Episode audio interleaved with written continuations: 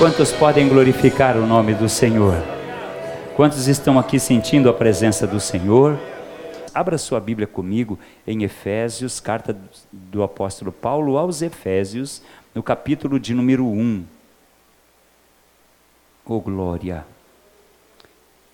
Eu estou um pouco sensível com o que aconteceu ali com a família, com a com a irmã da nossa igreja, a irmã Letícia. Estou muito.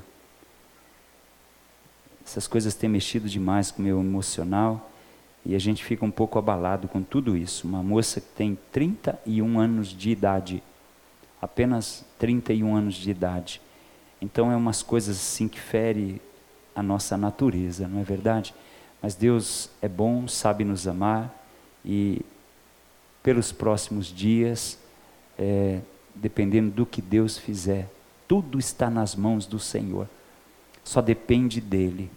Nosso desejo, é claro, é que ela pudesse, Deus vai lá e faz o um milagre, esquece o que os médicos falaram. É isso que nós desejamos, mas todavia seja feita a vontade do Senhor e não a nossa. Posso ouvir uma amém da igreja? Estou conversando com o Diogo, que é o esposo dela, e por enquanto não quero nem falar sobre o assunto, mas qualquer coisa nós vamos soltar nos grupos, tudo certinho. Então vocês não fiquem preocupados. Ah, o que, que aconteceu? Só acalma seu coração e ore. Só faça isso. Efésios capítulo 1, versículo 15. Efésios capítulo 1, versículo 15. Pelo que ouvindo eu também a fé, que entre vós há no Senhor Jesus, e a vossa ou o vosso amor para com todos os santos.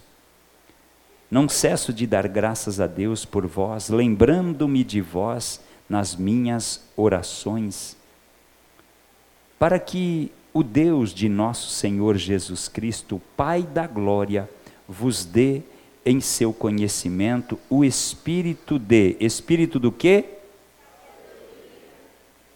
E que mais? Espírito do quê? Tendo iluminado os olhos do vosso entendimento, para que saibais qual seja a esperança da sua vocação e quais as riquezas da glória da sua herança nos santos. Versículo 22 e 23. E sujeitou todas as coisas a seus pés, e sobre todas as coisas o constituiu como cabeça da igreja, que é o seu corpo, a plenitude daquele que cumpre tudo em todos. Quantos dizem amém? Tome seu assento, por gentileza, e eu peço a sua atenção, por favor, para minha para aquilo que Deus colocou no meu coração nesta tarde. Amados, eu quero falar sobre como nós estamos no grau de intimidade com Deus. Eu vi algumas pessoas saindo ou descendo, não é hora disso, não é hora de descer, é hora de ficar para ouvir a palavra. Como está o seu grau de, de intimidade com Deus? Porque eu falando por mim, eu posso responder apenas por mim mesmo. Cada um de nós pode responder apenas por nós mesmos. Como está o grau de intimidade com Deus em relação à sua vida espiritual? O apóstolo Paulo aqui, queridos, ele está dizendo que o corpo, o corpo que está ligado à cabeça, que é Cristo, esse corpo está acima de todo o principado, de toda autoridade, de todas as potestades, de todo o poder, de todo o domínio, de todo Satanás que existe aí. A igreja está acima de todas essas coisas, porque nós estamos ligados a Ele que é a cabeça da igreja. E sabe o que, que Cristo fez? Ele subjugou a autoridade da igreja todas essas coisas, todas as autoridades, todos os principados, as potestades, estão subjugados sobre a autoridade que Deus exerce através da minha e da sua vida. Diga comigo: há poder no nome de Jesus.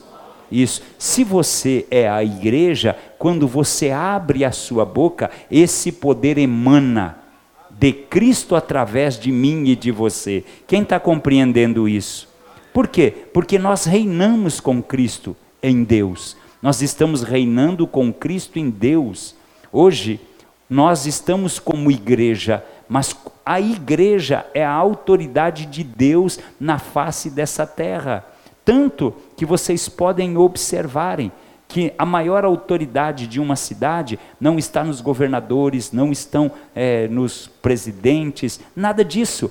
Está sobre aquele que está sobre o domínio de Deus, aquele que se subjugou, que entregou a sua vida a Ele e agora não vive mais para Ele, mas para Cristo que por Ele morreu e ressuscitou.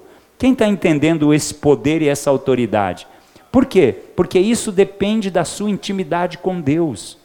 Amados, preste muita atenção nisso. Paulo dá ênfase nisso quando ele diz aos Filipenses, lá no capítulo de número 2, versículo 9: Pelo que Deus o exaltou soberanamente e lhe deu o nome que está acima de todo nome, para que ao nome de Jesus todos os joelhos dos que estão nos céus, na terra e debaixo da terra se dobre e toda língua confesse que Jesus Cristo é o Senhor para a glória de Deus o Pai. Então nós já nos curvamos, já recebemos a Ele. Então aonde você põe a sua mão, Deus está com, com a sua mão. Aonde você põe a planta dos seus pés, Jesus está entrando aonde você entra. A igreja precisa aprender a dominar esse poder. Por quê? Porque eu vejo gente apavorada. Eu vejo gente, pessoas desesperadas. Pastor, estou morrendo de medo. Medo do quê? Do que, que você está com medo se você tem Jesus que já te delegou poder e não é um poder seu, é um poder dele para mim e para você, para ser exercido conforme a vontade dele? Quem está entendendo isso até aqui? Amados, veja só, e o que é lindo é que o apóstolo Paulo ele é um dos cinco, das cinco pessoas que conseguiram adentrar ao céu morando na terra. Preste atenção nisso. O apóstolo Paulo foi uma das cinco pessoas que eu encontrei na Bíblia que adentraram aos céus. E ele, entre os cinco, nem todos voltaram. Enoque andou com Deus e Deus o tomou para si. Ele foi para o céu e para lá ficou. Quando você olha Elias, Elias andou com Deus, Deus o levou. Você não vai ouvir agora mais Elias. Agora olha que interessante. Quando você olha para Paulo, Paulo é um dos que foi ao terceiro céu entrou lá dentro, viu coisas inefáveis e ele voltou. Então, o apóstolo Paulo, entre eles está Elias, Enoque, Moisés e João. João, vocês lembram? Ele estava na ilha de Pátimo. O Senhor Jesus diz: João, sobe aqui. Olha que grau de intimidade, irmão. Imagina Deus olhando para você e dizendo: Filho, você está sofrendo aí na terra, mas deixa eu abrir o céu eu te convido, sobe aqui que eu vou te mostrar uns negócios. Você imagina que grau de intimidade tinha esses homens com o Senhor? Deixa eu ver quem está entendendo isso como nós estamos na nossa vida de intimidade. E quando Paulo volta, é lindo, porque ele diz lá em 2 Coríntios 12: Eu conheço um homem que há 14 anos, se no corpo não sei, se no espírito também não sei. Deus assim o sabe. Ele foi arrebatado ao terceiro céu, ele ouviu coisas inefáveis, das quais não são lícitas dizer aos homens. Olha o que, que ele vai falar. E para que eu não me exaltasse, pela excelência das revelações que me foi dada, foi-me dado um espinho na carne. Para que um espinho na carne?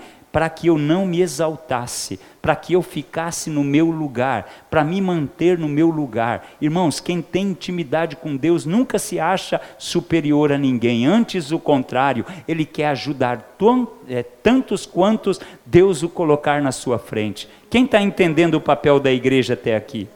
Queridos, a igreja de Éfeso que nós, no texto que nós lemos aqui, ela estava num nível tão lindo de intimidade com Deus, que olha o que, que o apóstolo Paulo faz.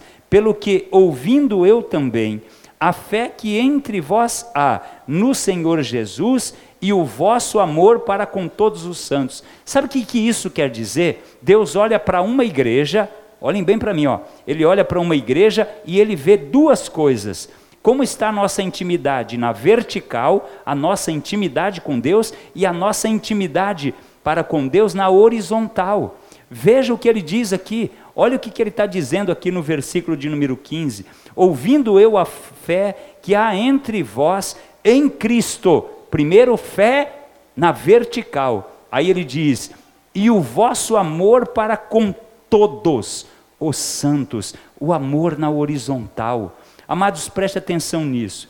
Veja, Primeiro o amor vertical com Cristo, depois o amor horizontal com todos os santos. Daí, queridos, essa ideia de ter relacionamento com Deus sem ter relacionamento com meu irmão é mentiroso. Se você não fala com alguém que professa a mesma fé que você, você não está tendo intimidade com Deus. Por que, o senhor diz isso? Por causa da palavra de Deus. O apóstolo João, primeira epístola de João 4,20, ele diz assim: ó, se alguém não ama seu irmão a quem vê, como amará a Deus a quem não vê?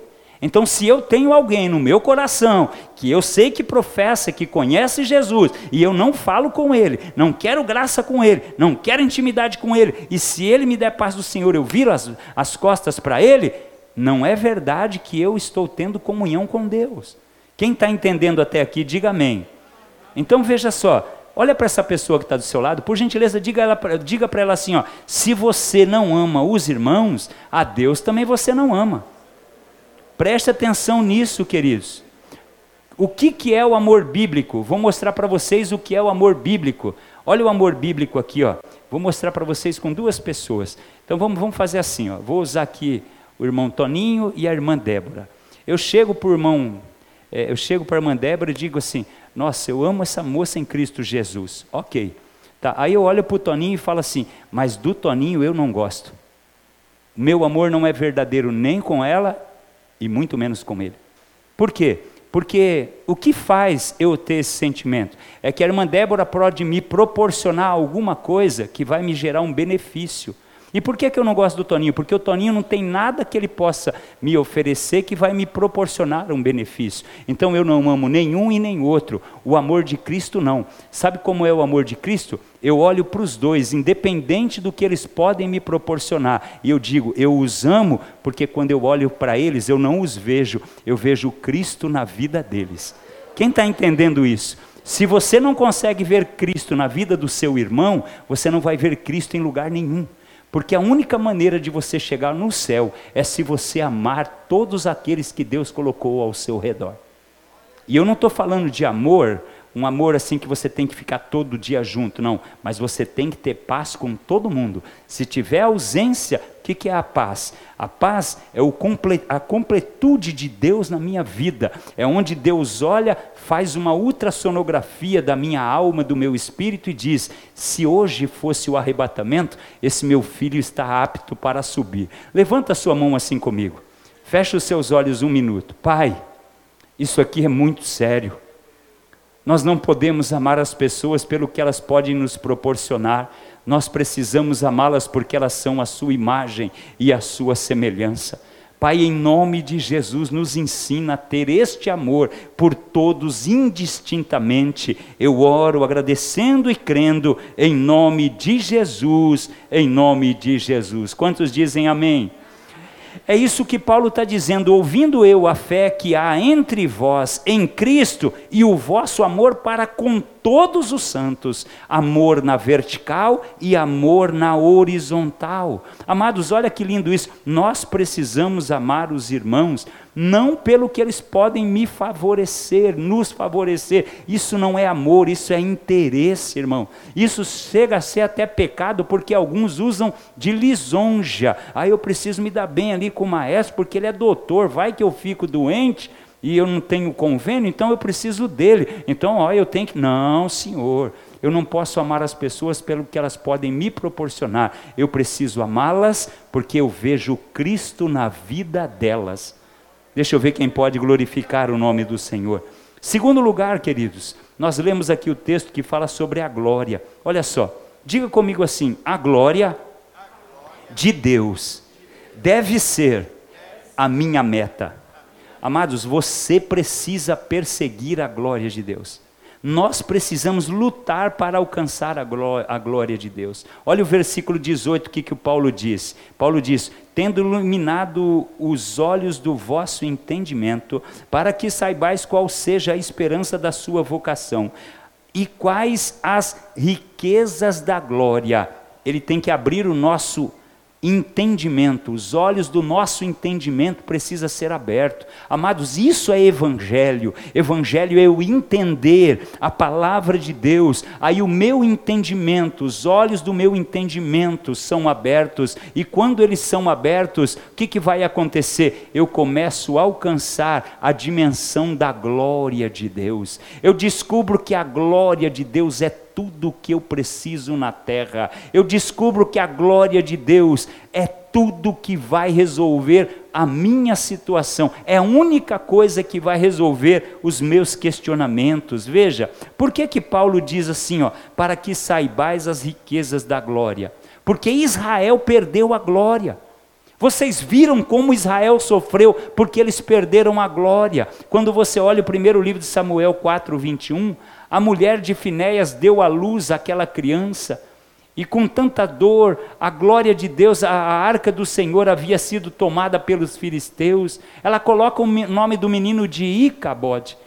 Foi-se a glória, acabou-se a glória, Israel perdeu a glória. Querido, você já leu Ezequiel capítulo 10?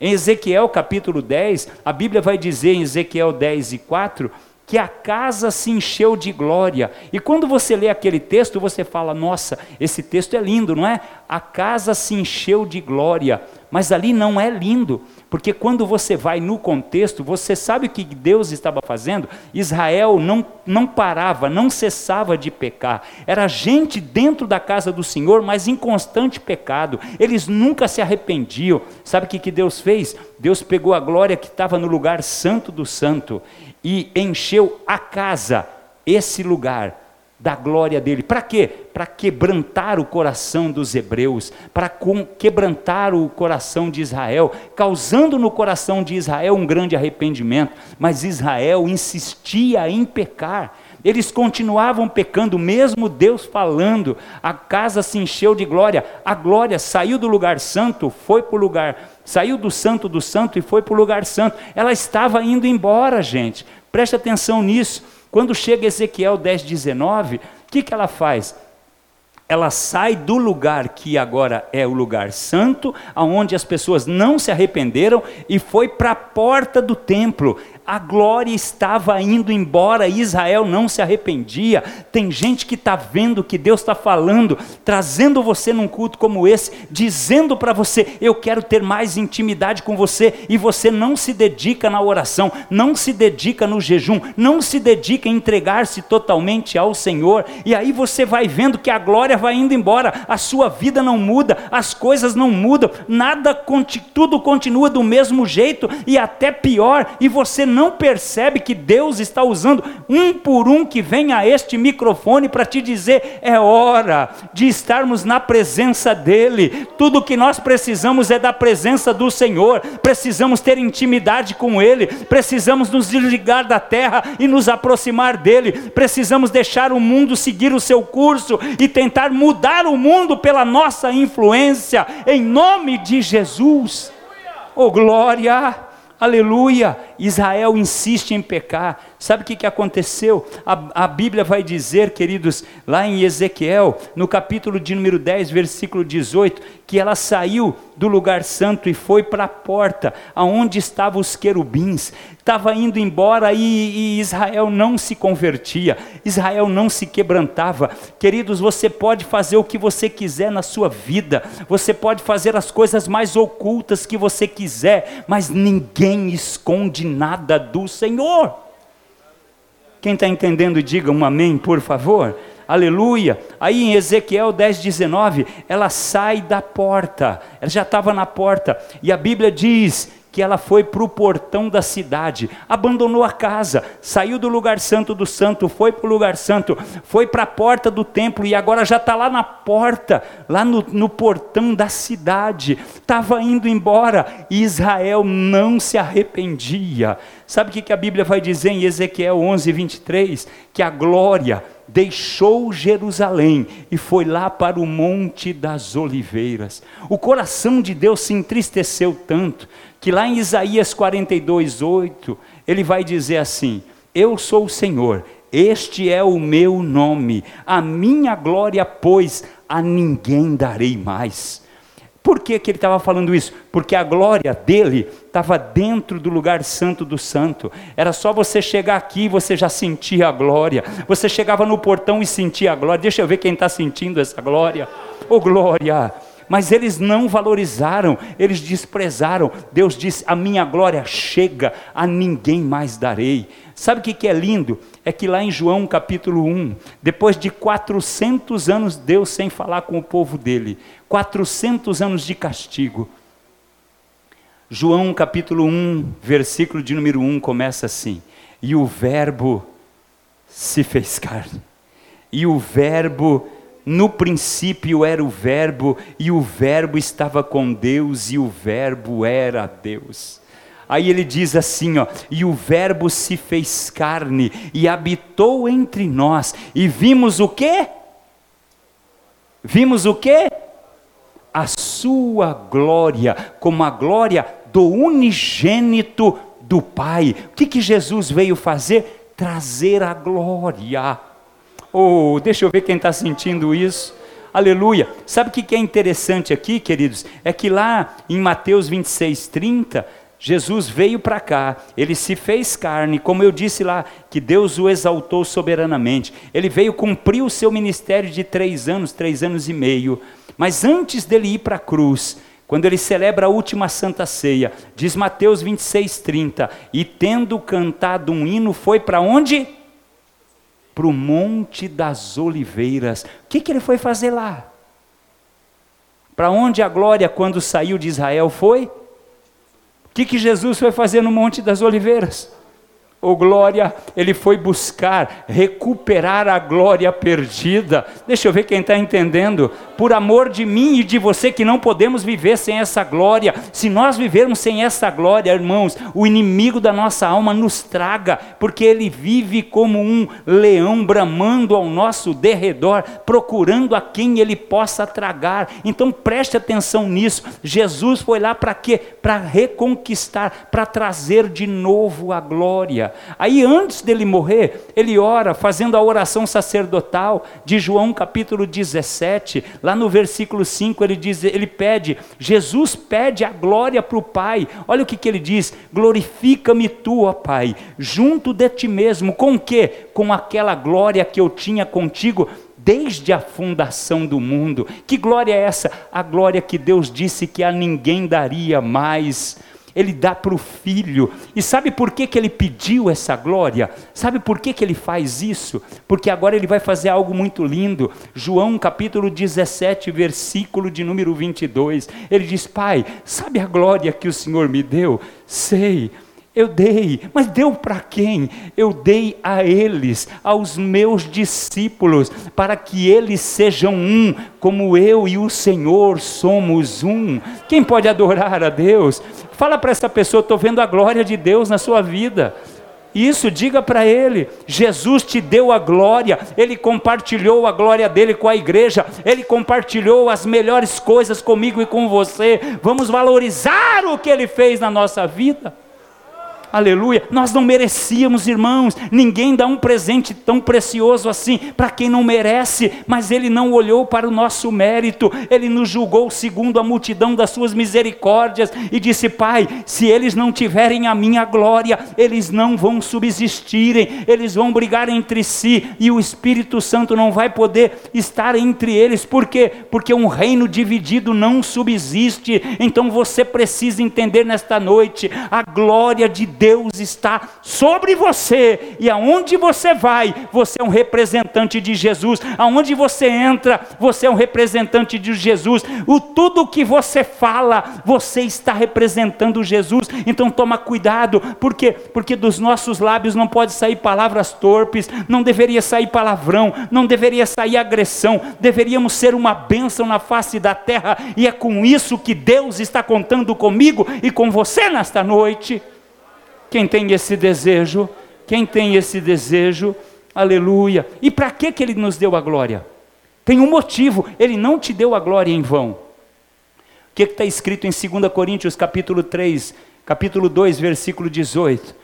O apóstolo Paulo ele diz assim: Mas todos nós, com o rosto descoberto, ou seja, com franqueza, refletimos como um espelho a glória do Senhor. Que glória é essa? A glória que Jesus colocou sobre a igreja. Aí ele diz assim: e nós somos transformados de glória em glória, na mesma imagem, como pelo Espírito do Senhor. Ele te deu a glória dele, ele compartilhou com você a sua glória, ele dividiu com você algo que é um tesouro. Então, em nome de Jesus, não envergonhe o teu pai, adore a ele, glorifica ele, porque ele te deu esta glória. Então, a glória, diga comigo, a glória precisa ser, faz assim, ó, a minha meta você precisa exercer esta glória. Você precisa se lembrar, antes de discutir, antes de você brigar com alguém, antes de você revidar o pai, revidar a mãe, revidar o filho, revidar com os seus vizinhos, pensa nisso. Eu sou representante de Cristo, Ele me deu a glória dele, não para isso. Não, Satanás quer me tirar do alvo, mas hoje eu estou coberto pela glória. Quem pode adorar o nome do Senhor? Aleluia, oh glória. Terceiro lugar, eu quero, olha, eu falei sobre a glória, falei sobre a intimidade, mas eu quero falar sobre o que é a presença de Deus. Porque tem gente que não sabe apreciar a presença de Deus. Tem gente que diz assim, pensa que a glória de que a presença de Deus se manifesta através de um sentimento. Não, eu tenho que sentir, não tem que sentir nada. A presença dele é real sente aqueles que estão com intimidade com Ele, sente aqueles que estão com o coração quebrantado, são, sente aqueles que estão com saudade da casa, da pátria celestial, sente aquele que já não aguenta mais esse mundo com tanta tragédia, sente a glória, a presença dEle, quem quer logo que Ele venha para nos buscar em nome de Jesus. Oh glória, aleluia, aleluia. Veja, olha só, a importância da presença. Queridos, tudo que Deus criou, Deus disse assim, ó, haja e ouve, haja luz e ouve luz, haja as estrelas e ouve estrelas, haja mar, haja porção seca, haja animais, haja plantas, haja répteis, haja baleias, haja tudo. Ele disse haja e ouve. Mas quando ele foi fazer o homem, Oh, queridos, ele não disse haja homem, ele disse façamos. E quando você vai ver no original, a ideia ali é de desenhado por Deus. É como, como Deus pegasse o barro, fizesse o homem, olhasse para o homem, façamos. E olha que lindo que eu vou te mostrar aqui hoje. Depois de tudo isso que ele fez, você quer ver como é ele que fez? Ele disse para Moisés em Êxodo 4:11, ele diz: "Moisés, quem fez a boca do homem? Quem fez o mudo? Quem fez o cego? Quem fez o surdo?" O que, que ele estava falando? Eu fiz. E ele não diz que fez dizendo haja, ele dá a ideia de eu moldei, eu pus a mão eu te conheço por dentro. E olha que lindo que eu vou te mostrar. Depois o que, que ele faz? Ele sopra o ruache, o espírito de vida. O que, que ele está querendo nos dizer? Ele compartilhou conosco a sua essência. Você tem um valor extraordinário, você é a essência de um único e verdadeiro Deus, Criador de todas as coisas. Então você tem que se valorizar, você tem que saber entrar, você tem que saber sair, por quê? Porque você não vive para você, você vive para aquele que te deu a essência dele. Deixa eu ver aí na galeria quem está entendendo. Você é importante para Deus, você é importante para Ele. Olha que lindo isso, queridos, a prova disso é que lá em Gênesis 3, no versículo 8, a Bíblia diz que todo dia, na viração do dia, o Senhor aparecia para quê? Para comungar, para ter intimidade com Adão. É essa intimidade que eu quero que você entenda. Deus todo dia aparecia, Adão, eu vim aqui te ver, filho, como é que, você, como é que foi seu dia? Fala para o papai, fala para mim o que, que você precisa, Adão. Como foi seu dia? Ah, hoje foi bonito. Eu andei sobre os leões, eu andei junto com eles. A Eva fez uma comidinha muito especial aqui e tal. Eu vejo Deus assim. É por isso que quando Jesus vem, ele não diz outra coisa a não ser: nós precisamos chamar Deus de Pai. Oh glória! Quem está entendendo? Você tem um pai que te ama, você tem um pai que te deu a essência dele. Aleluia! Olha que lindo isso, na viração do dia. Todo dia ele vinha para falar com Adão, para comungar com ele, com Eva e a sua família. Olha que lindo isso, queridos. Lá no Êxodo capítulo 19, Deus queria falar com o seu povo. Olha como o povo de Deus é, às vezes você não entende o que, a maneira com que o ser humano age. Eles queriam pressionar o Moisés. Moisés, Deus, a gente quer falar com Deus, a gente quer falar com Deus. Moisés foi até Deus, disse: Eles querem que o Senhor fale com eles. Aí Deus disse: Vocês vão se santificar durante três dias, eu vou descer do monte e vou falar com eles. Ao terceiro dia estava todo mundo no pé do monte, Êxodo capítulo 19. O que, que aconteceu? A presença de Deus vem acompanhada de trovões, de raio. Queridos, Deus não é como nós. E o, a Bíblia diz que o, o Oreb, o Monte Oreb, fumegava. O, o Monte Oreb, queridos, balançava. O que, que o povo fez? Moisés, Moisés, nós estamos com medo, não, nós não queremos mais falar com Deus. Manda Ele falar com você, e tudo que você nos falar, eu vou fazer, nós vamos fazer. Escute o que eu vou te falar. Naquele dia, naquele dia, Israel perdeu totalmente a comunhão com Deus. Por quê? Porque Israel rejeitou a presença do Senhor e decidiu ter comunhão com Deus através do quê? Através de um intermediário. Deus queria se relacionar com cada um deles naquela época por causa do medo dos trovões, dos raios. Por quê? Porque nós, irmãos, estamos vivendo a mesma situação. Queremos ter intimidade com Deus através de intermediários. Pastor, ora por mim. Eu oro? Eu estou aqui para isso?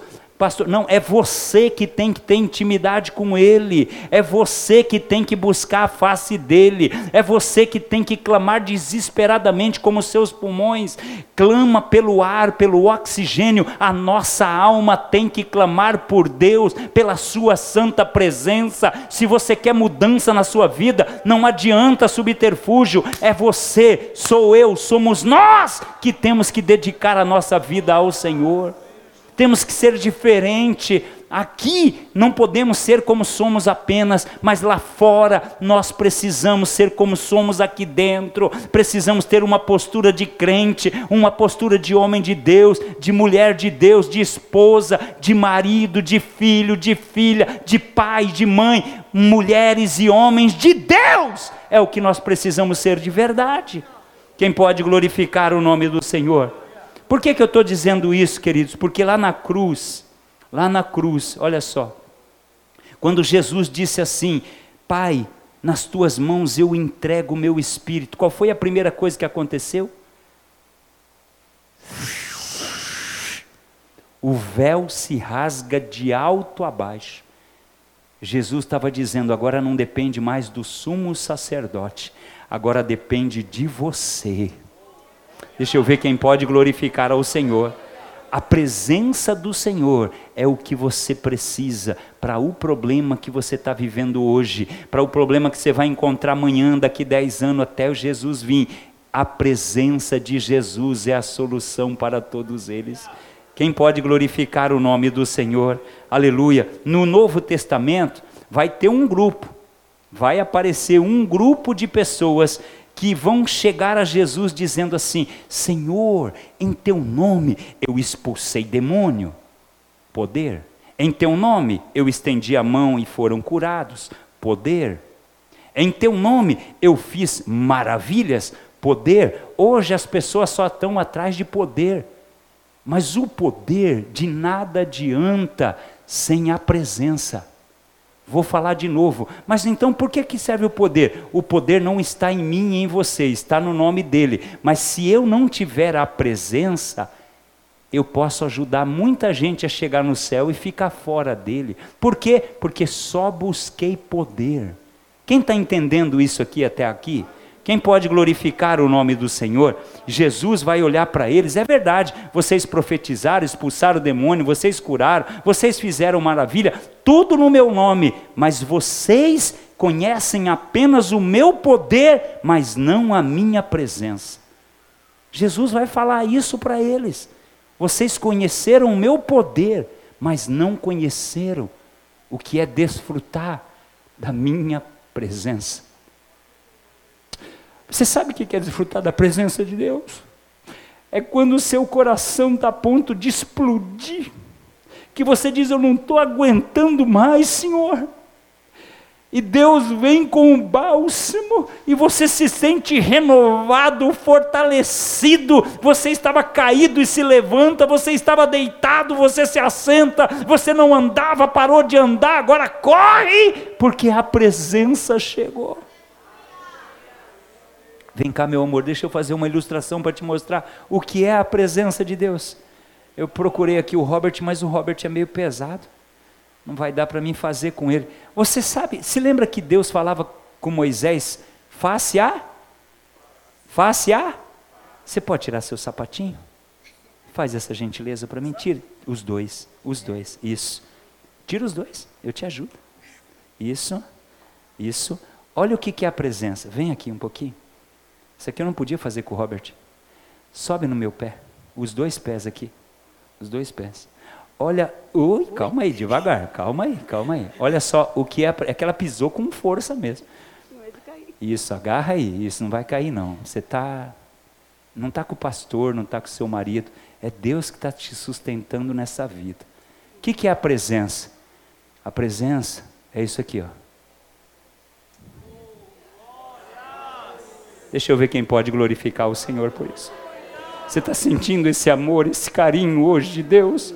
Ele quer continuar andando com você, Ele não quer te deixar, Ele anda com você, Ele jamais vai te abandonar, Ele nunca vai te deixar, aonde você for Ele vai, Ele não vai com você, Ele não vai assim, ó, Ele não vai com você te ensinando o caminho, não, Ele vai junto com você, Ele vai cuidando de você, aonde você for Ele vai, aonde você estiver Ele vai estar, deixa eu ver quem pode glorificar o nome do Senhor. Obrigado, meu amor.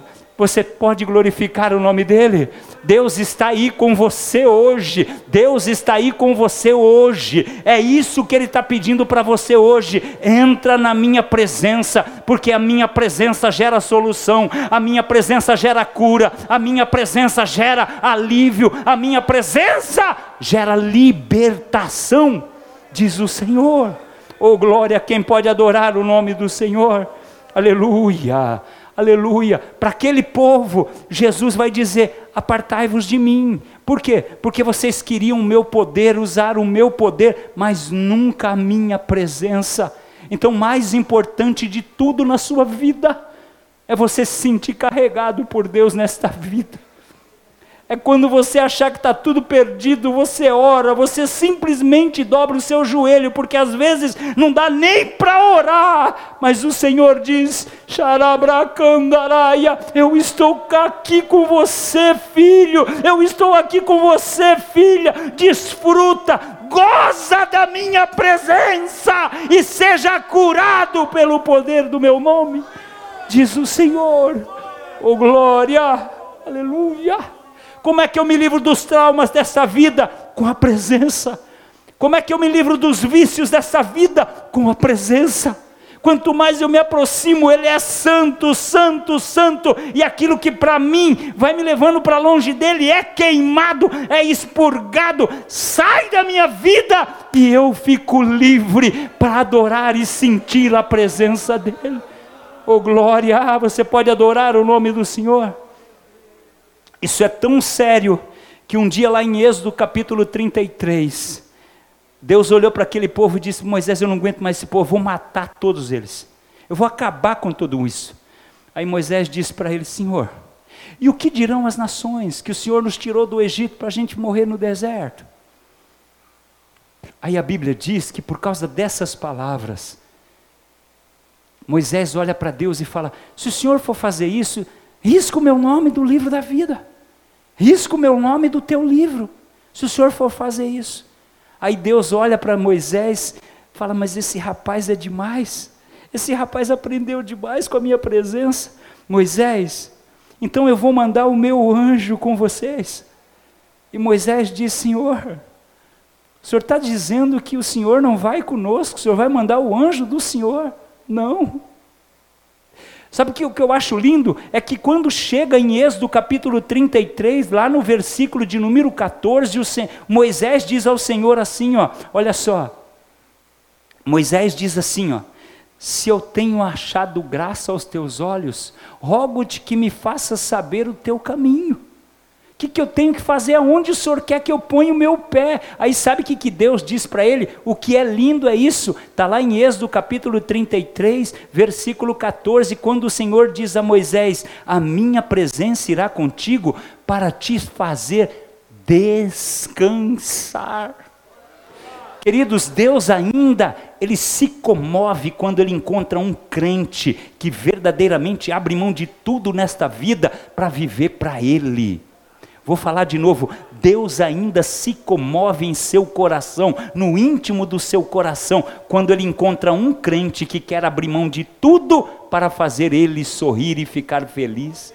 Quem está entendendo isso e pode glorificar o Senhor, sabe o que, que eu acho lindo? É que a presença gera descanso.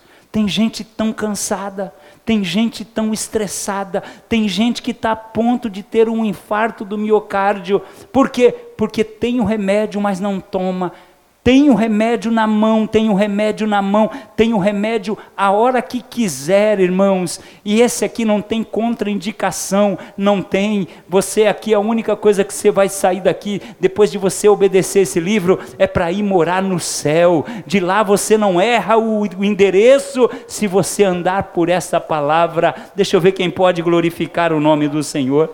Aí sabe o que, eu acho lindo? É que quando chega Êxodo 36, 33, 17, o Senhor diz assim: Farei também isso que me tens dito, Moisés, porquanto achaste graças aos meus olhos, e eu te conheço pelo teu nome. Oh glória! Deus te conhece pelo teu nome, Deus te conhece pelo teu nome, você pode adorá-lo nesta noite, Ele te conhece pelo teu nome. Assim também foi com Elias. Elias, queridos, no primeiro livro dos Reis 19, ele foge de Jezabel. Jezabel ameaça ele. Assim também amanhã, do mesmo jeito que você fez com os profetas de Baal e com os de Azera, amanhã a esta hora vai acontecer com você. Elias foge, entra dentro de uma caverna, e a Bíblia diz que Deus vê que Elias está lá dentro. Quando Elias, primeiro ele vai para um zimbro e pede a morte: Senhor, eu não sou melhor do que meus pais. Se os meus pais também morreram, mata-me. Eu não quero mais viver. Melhor é morrer do que viver. E o Senhor nem escutou isso aí. Deixou Elias dentro da caverna. Aí a Bíblia vai dizer que veio um terremoto e Elias pensou que o Senhor estava no terremoto. Diga comigo, terremoto. Diga assim: terremoto é poder. Veja, mas Deus não estava no terremoto. A Bíblia diz que houve um vento, um forte vento, e Elias pensou que Deus estava no vento. Diga comigo: vento é poder, mas o Senhor não estava no vento. A Bíblia diz que houve uma grande chuva, uma chuva muito forte, com fogo, tinha fogo. Agora olha que lindo: tinha terremoto, tinha fogo, tinha, além de ter terremoto, além de ter vento, tinha fogo. Mas o Senhor não estava no fogo. E de fogo Elias conhecia. Por quê? Porque lá quando ele orou, ele disse: Se eu sou homem de Deus, desça fogo do céu e consuma todo o holocausto. E o fogo desceu. Então, de fogo, ele conseguia entender. Quando ele viu o fogo, ele pensou: agora é comigo, agora Deus vem. Mas Deus não estava no fogo. Diga comigo: fogo é poder mas Deus não estava no fogo. Aí a Bíblia diz que entra dentro da caverna uma voz, oh glória, uma voz mansa, uma voz tenra, uma voz de pai que diz a Elias: Que fazes aqui, Elias? Aí Elias olha e diz: É que eu sou homem. Olha como que o Elias era. É que eu sou homem extremamente zeloso. E Jezabel matou os seus profetas e só sobrou eu. Deus disse: Você está enganado. Eu ainda tenho sete mil que ainda não dobraram os seus joelhos. Por que, que ele recebeu essa revelação? Olha para mim e presta atenção. Porque quando a presença chega, as revelações vêm. Vou falar de novo: quando a presença chega, as revelações vêm. Aquilo que você não sabia passa a saber. Preste atenção em nome de Jesus Cristo. A presença traz revelações que você não tinha. A presença, queridos, traz respostas e direção que você não encontrava. A presença, queridos, ela vai trazer uma direção nova para a sua vida. Olha só, aí Deus volta, diz assim para ele: Volta, Elias, pelo teu caminho, Elias. Por quê? Porque a presença traz, além de novas revelações, traz uma nova direção. Deixa eu ver quem está recebendo essa palavra. Olha que lindo isso, querido. A presença ela vai trazer para nós a direção aonde nós devemos ir. A, a, a, presença, ela vai te mostrar qual é o, prazo, o próximo passo que Deus quer que você dê. A presença de Deus é que vai mostrar para a sua vida qual é a sua próxima etapa. O ano que vem está chegando aí, o 2022 que tanto esperamos para deixar esse 2021 para trás. Tem muita gente preocupado. Você não tem que se preocupar com nada, só com uma coisa: eu preciso da presença, eu preciso da presença, eu preciso da presença. Deixa eu ver quem pode glorificar o nome do Senhor. Aleluia, aleluia. O que deve nos atrair no Senhor, queridos, preste atenção, não deve ser o seu poder, porque está cheio de gente dizendo que tem poder, poder, poder, e na verdade são frágeis. Qualquer lutinha desvia as pessoas, por quê? Querem poder, mas não querem a presença. E Deus está lá em cima dizendo: Ei, ei, ei, olha para cima. Você está embaixo num negócio chamado poder. Olha para cima, olha para cima, porque para cima tem a minha presença. Deixa eu ver quem pode adorar o nome do Senhor. Vou terminar aqui para você entender isso aqui. Olha só. O versículo 17 que nós lemos diz assim: Para que o Deus de nosso Senhor Jesus Cristo, Pai da glória, vos dê em seu conhecimento o espírito de sabedoria e de revelação. Irmãos, eu tenho atendido tanta gente com problemas tão simples, mas que causam um nó na cabeça das pessoas. Causam um nó na cabeça das pessoas. Por quê? Porque a igreja não está buscando sabedoria do alto. Nós estamos agindo na força do nosso braço, do nosso intelecto e da nossa sabedoria. Preste atenção o que Deus está querendo nos mostrar. Diga comigo assim: a sabedoria. Não, só quem deseja sabedoria, diga bem forte: a sabedoria é a torneira por onde passam todas as revelações de Deus. Então veja, a sabedoria é a torneira por onde passam todas as revelações de Deus. Você se lembra do segundo livro das Crônicas, capítulo 1, versículo de número 7? Deus aparece a Salomão e diz a Salomão: Pede o que quiseres que eu te dê. Falando sério, vivendo a teologia da prosperidade que nós estamos vivendo, se Deus aparecesse para você e dissesse: Pede-me o que quiseres que eu te dê, o que, que você ia pedir? Não precisa falar. Só pensa. Ai, pastor, eu ia querer um marido. Eu ia querer uma mulher, uma esposa.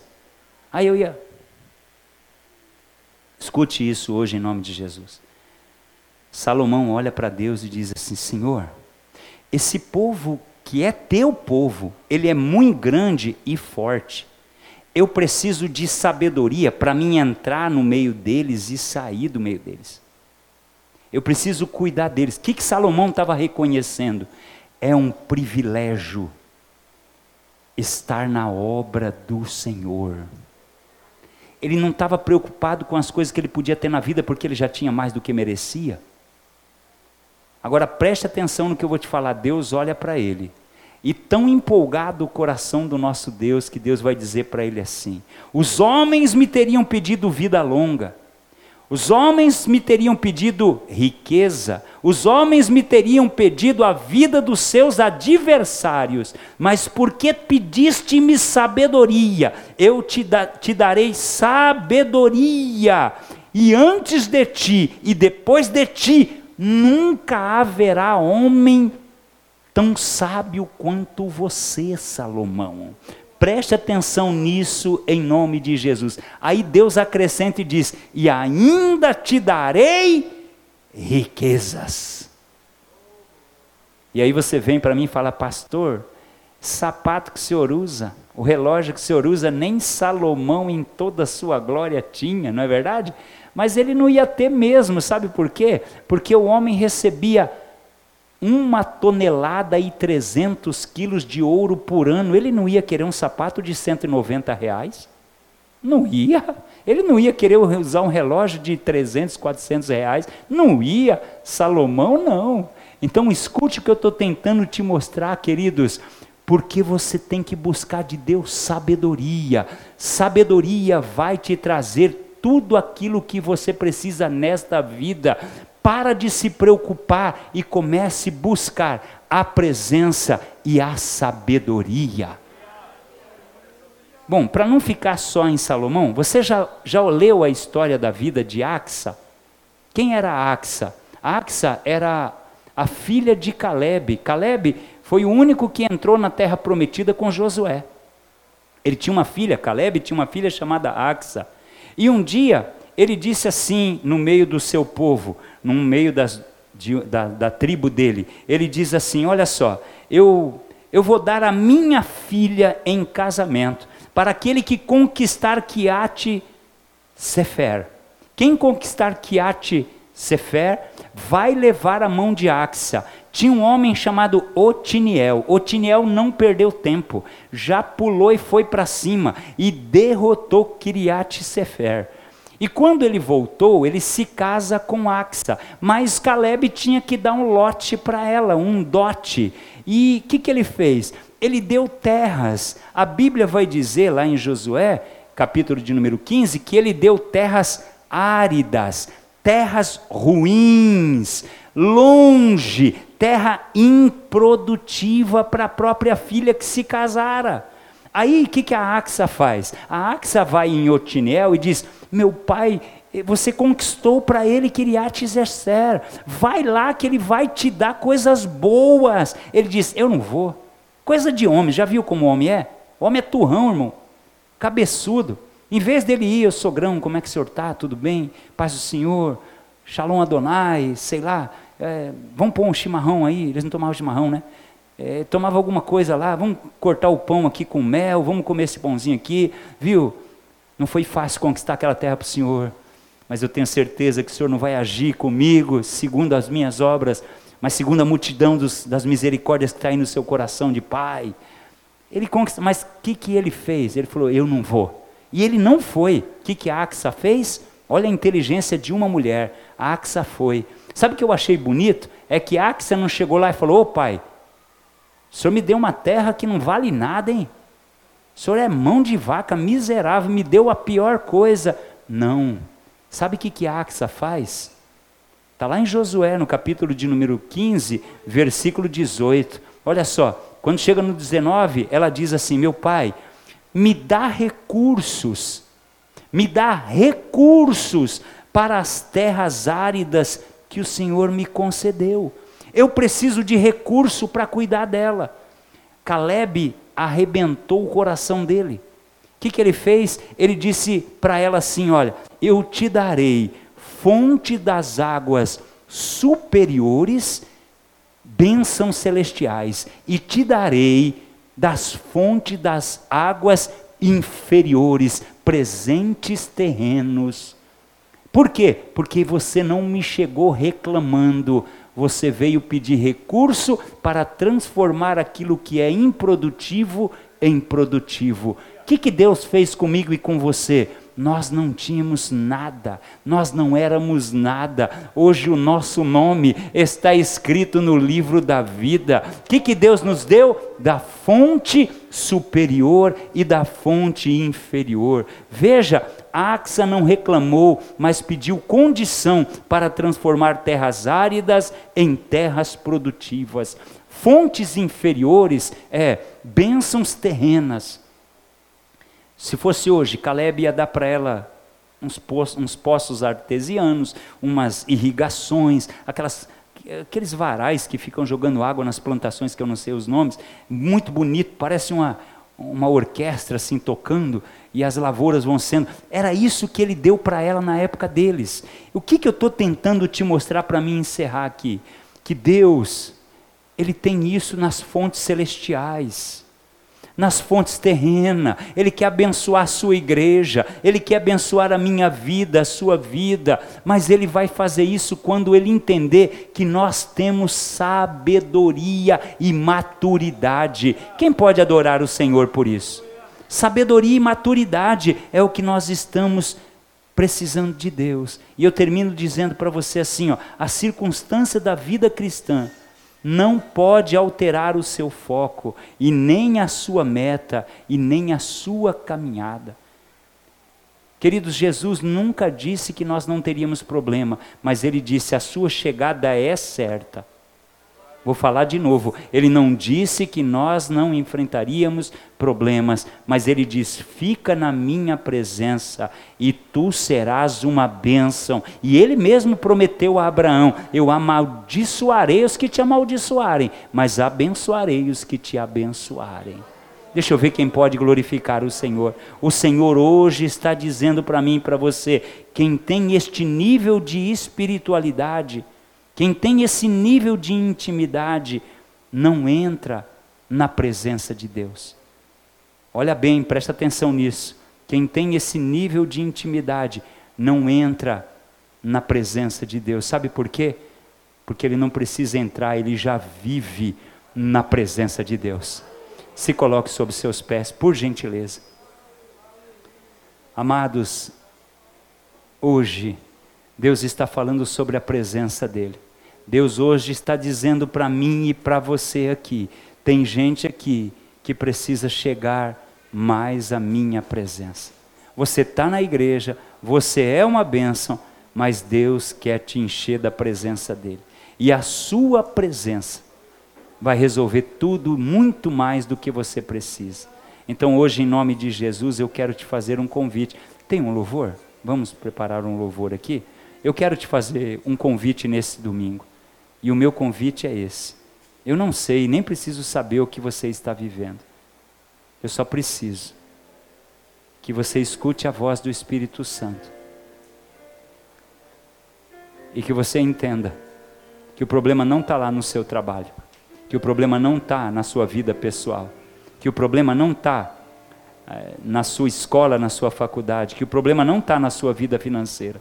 O problema está na ausência da presença. A presença que Deus quer nos dar não é a presença que nós queremos. Nós precisamos nos colocar na presença dEle e chamar essa presença para estar continuamente comigo. Para isso, tem que haver renúncia. Então hoje, eu quero convidar você para vir aqui à frente, eu quero orar com você, para que você saia descendo essas escadas, cheio da presença de Deus mais do que você já tem. Você que entendeu a mensagem, que sabe que isso é uma necessidade para a sua vida. Eu quero te convidar a sair do seu lugar e vir dizer para esse Deus: Eis-me aqui, Senhor. Eu preciso da Sua presença. Deixa eu ver quem está aqui comigo. Eu preciso, eu quero ser cheio da Sua presença. Ô oh, glória, ô oh, glória. Deixa eu ver quem vai vir. Deixa eu ver com quem Deus falou aqui. Será que foi só comigo e com essas queridas pessoas? Deus fala com a gente. Como você está? Qual é o grau de intimidade que você tem desfrutado? Então hoje é o dia de você vir aqui dizer: Deus, eu estou nesse altar. Eu tenho vindo nas orações, eu tenho vindo, vindo nos cultos de ensino, eu tenho jejuado, eu tenho orado, mas eu quero mais. Eu quero mais de ti. Cadê você que entendeu essa mensagem? E gostaria de sair do seu lugar e vir com esse passo de fé, buscar ao Senhor e a presença dEle. São essas queridas pessoas? Dá para a gente poder adorar ao Senhor? Vamos adorar ao Senhor? Oh glória! Feche os seus olhos. Feche. Feche os seus olhos. Busque a Deus. Busque ao Senhor. Busque Ele. Faço tudo, mas vem novamente. Eu mergulho oh, glória. na mirra ardente, mas peço que tua presença aumente.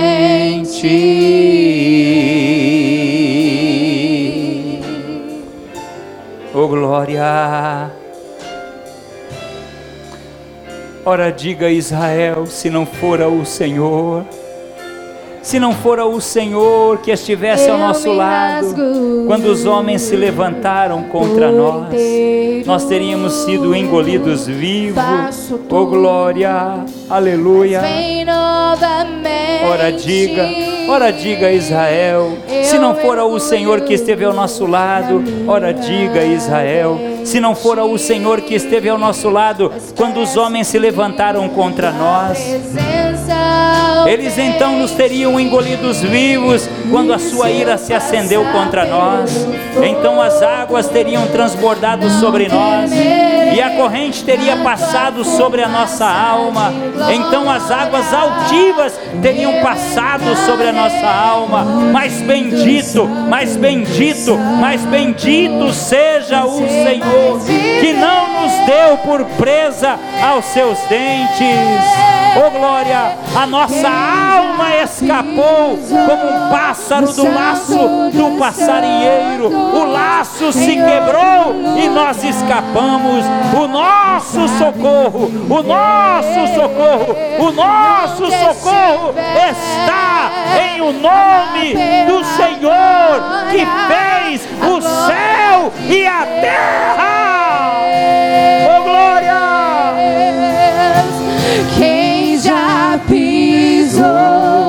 Santo dos santos em outro lugar. Não sabe viver. E onde estiver clamar pela glória a glória de Deus.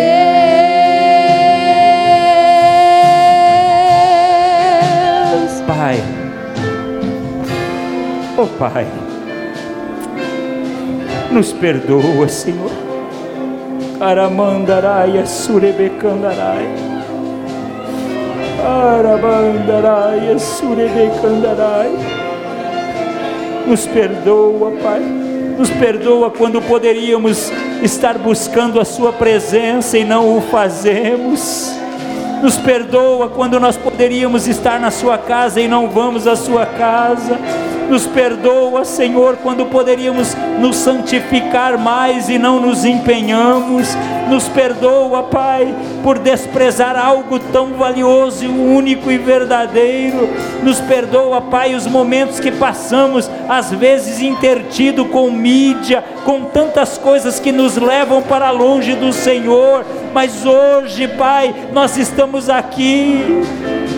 Oh, Ramandaraya, Asturebei, Kandaraya, Labrai, Shandaraya, Asturebe, Kandaraya. Senhor, nós estamos aqui para pedir a Sua misericórdia, para pedir a Sua bênção, para nos agirmos, ó Pai, para nós agirmos a cada dia, não segundo o nosso entendimento, mas segundo a sabedoria que vem do alto.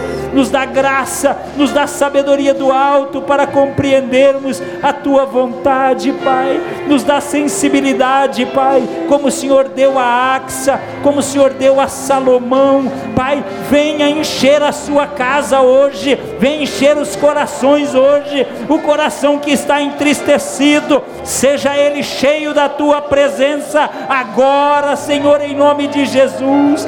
Esta igreja te ama, Senhor, e nós não queremos amar as pessoas pelo que elas podem nos proporcionar, nós queremos amá-las, ó Pai, porque o Senhor está na vida delas, a sua imagem reflete na vida de cada um dos irmãos, das irmãs, ó Pai, venha nos ajudar, venha nos abençoar, venha nos encher da tua glória nesta noite. Pai, olha para cada um dos meus irmãos e irmãs que aqui chegaram neste altar, derrama a sua graça sobre todos Pai, nós estamos em 238 adoradores para a glória do Teu nome, Senhor. Nós te amamos, nós te glorificamos por isso, Pai.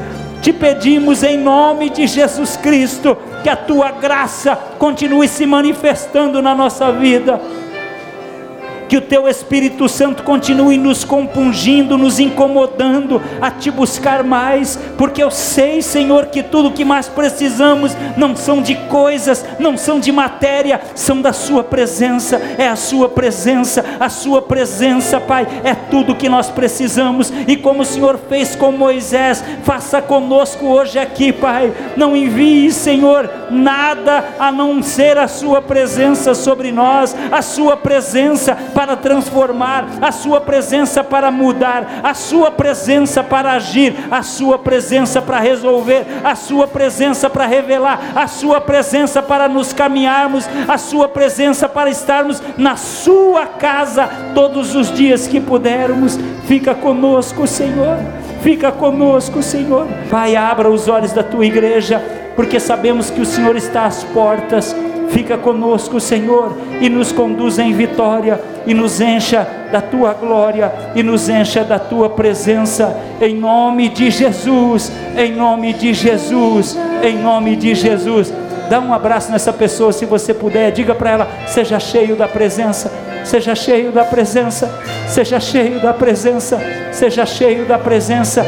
Que a graça do nosso Senhor e Salvador Jesus Cristo, o grande imenso amor de Deus, as doces consolações do Espírito Santo do Senhor, seja com cada um dos meus amados irmãos e irmãs, com cada lar e com cada família aqui representada e com toda a amada igreja e junto digamos.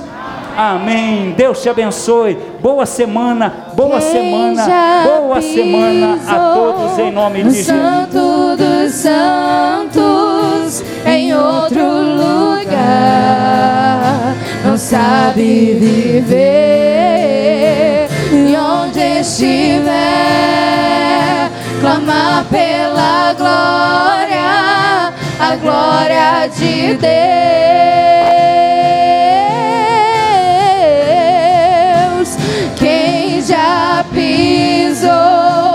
Santo dos Santos em outro lugar. Não sabe viver e onde estiver, clamar pela glória, a glória de Deus.